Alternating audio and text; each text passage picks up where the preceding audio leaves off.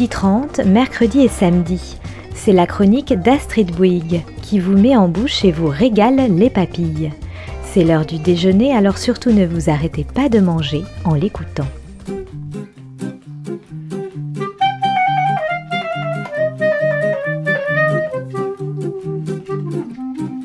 L'art à toutes les sauces. La chronique qui ne retient que la part comestible de la culture.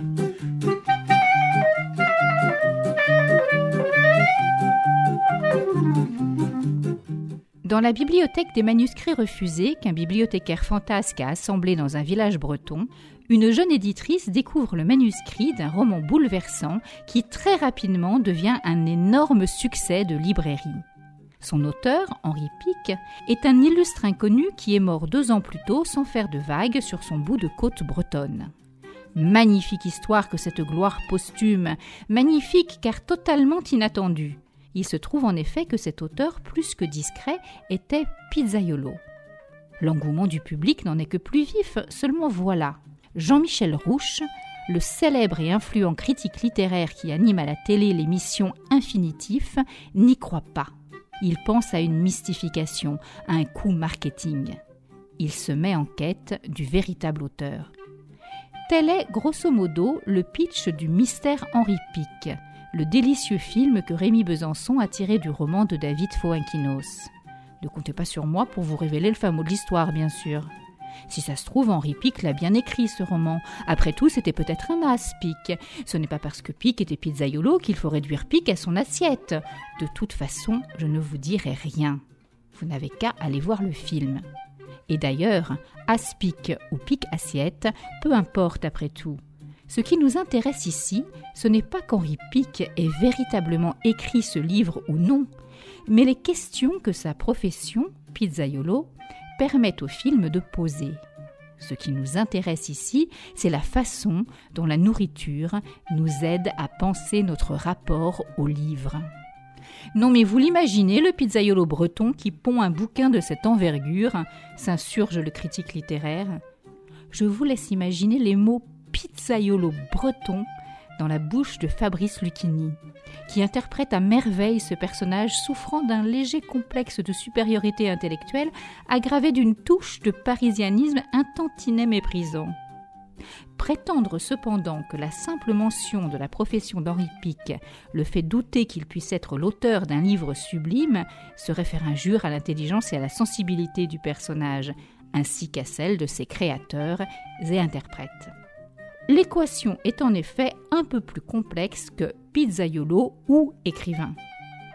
Non, ce qui le fait vraiment tiquer, Jean-Michel Rouche, c'est que le pizzaiolo en question n'a jamais été vu par quiconque en train d'écrire, si ce n'est la liste des courses, et pas non plus en train de lire. En témoigne la première réaction de sa veuve lorsqu'on lui annonce qu'on a retrouvé un manuscrit de son mari décédé et qu'il va être publié. Mais c'est quoi des recettes? Non, vous n'y êtes pas du tout, madame.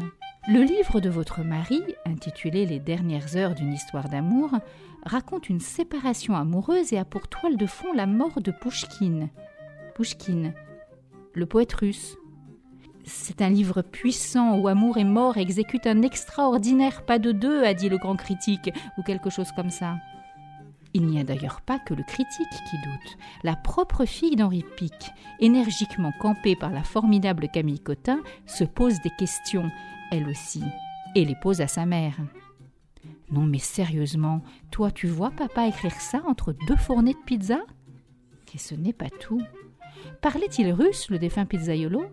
Car d'après une universitaire spécialiste de Pouchkine, le roman fait référence à un livre controversé qui donne une autre version de la mort du poète et, qui n'a été publié qu'en russe. Ah non, non, il ne parlait pas russe. Mais il aimait bien la vodka. Et il avait inventé une pizza au piment rouge qu'il avait appelée la Staline, répond ingénument la veuve Pic. Si on comprend déjà mieux les doutes du critique, on commence à entrevoir aussi le rôle dévolu à la nourriture dans toute cette histoire. Un rôle plutôt cocasse et finalement assez classique.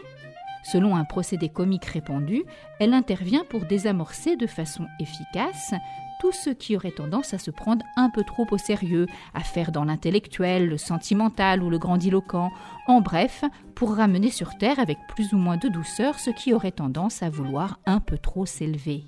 On retrouve ici à la louche l'opposition entre bas corporel et haut spirituel, cher à Mikhail Bakhtin. Bakhtin, le critique russe. Ou plutôt, on en trouve une version soft. Point d'andouille ici comme cher Rabelais, l'auteur que Bakhtin étudie dans cette perspective, mais des pizzas. Si l'objectif était bien le rabaissement comique, par le bas corporel, le mystère Henri Pic aurait tout à fait pu aller plus loin, rabaisser plus franchement. Pic aurait pu être boucher charcutier ou tripier volailler. Ce n'est pas le choix qui a été fait. Pas de gauloiserie ni de burlesque ici, en effet. Même si par moments on n'y va pas avec le dos de la pelle à pizza pour les effets comiques, globalement on n'a pas affaire à du bas corporel trash. En d'autres termes, le contrepoint apporté au littéraire par la nourriture est ici plus de l'ordre du prosaïque que de l'ordre du trivial. Il ne s'agit pas tant de rabaisser que de relativiser, réévaluer, remettre en perspective.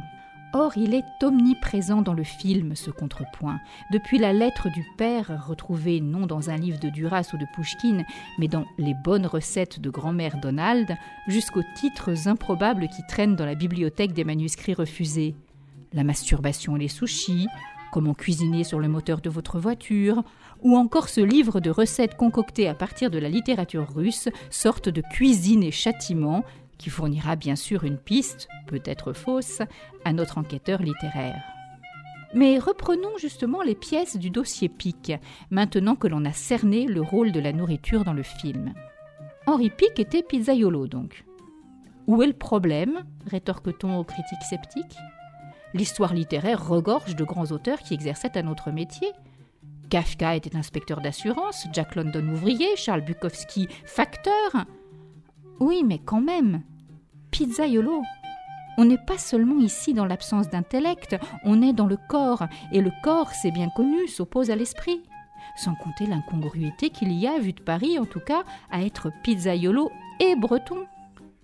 Pizzaiolo breton, voilà qui ne vous permet d'entrer ni dans la case du folklore, ni dans celle de l'exotisme. Pizzaiolo, et qui plus est au fin fond du Finistère, qui est, comme son nom l'indique, la fin de la terre, Traduisez loin de Paris et donc de la civilisation. Justement, l'énigme du pizzaiolo écrivain va forcer le littéraire parisien incarné par Lucchini à sortir des bibliothèques et des plateaux de télé pour sillonner les petites routes bretonnes à bicyclette. Et on revoit, amusé, le même comédien dans un autre film de la même veine, Alceste à bicyclette de Philippe Leguet comme on repense, en entendant la mélodie hongroise de Schubert, à la discrète de Christian Vincent, cette autre histoire de manipulation littéraire à laquelle la bande-son du mystère Henri Pic fait un clin d'œil appuyé. Il sort aussi des restaurants chics auxquels il est habitué notre critique.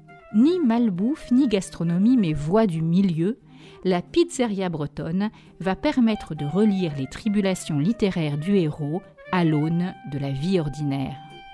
Au-delà de l'enquête palpitante dans laquelle le spectateur se trouve entraîné, au-delà des séparations et des rencontres que cette quête va provoquer, comme en écho au thème du livre d'Henri Pic, au-delà encore de sa franche drôlerie, ou peut-être grâce à elle, le film pose toute une série de vraies questions sur les milieux littéraires, la littérature et les écrivains, ou plutôt sur les fantasmes dont ils font l'objet, car les préjugés du Parisien lettré ne sont pas les seuls à être ici démontés.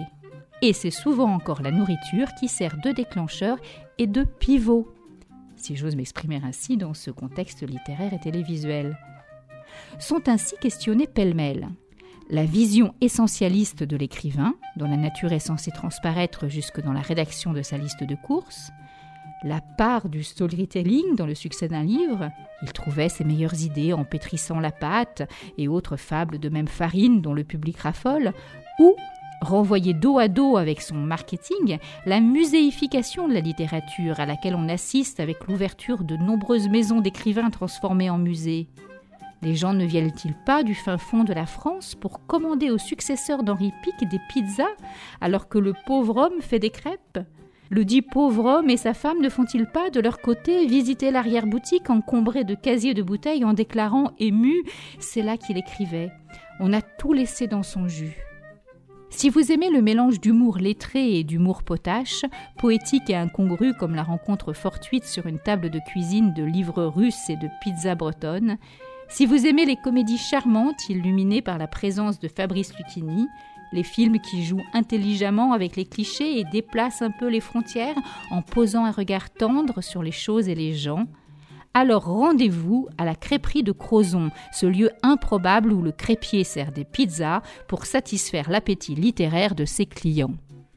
Moi, je goûterais bien une petite pizza à l'andouille de Guéméné. Je me demande comment je l'appellerais. La Rabelais? Mais non, pas la Rabelais, n'importe quoi. C'est une pizza à l'andouille de Touraine, la Rabelais. Tout le monde sait ça. Et si je prenais plutôt une crêpe tomate mozzarella Une Calvino? Oui, c'est ça. Une crêpe Calvino, s'il vous plaît.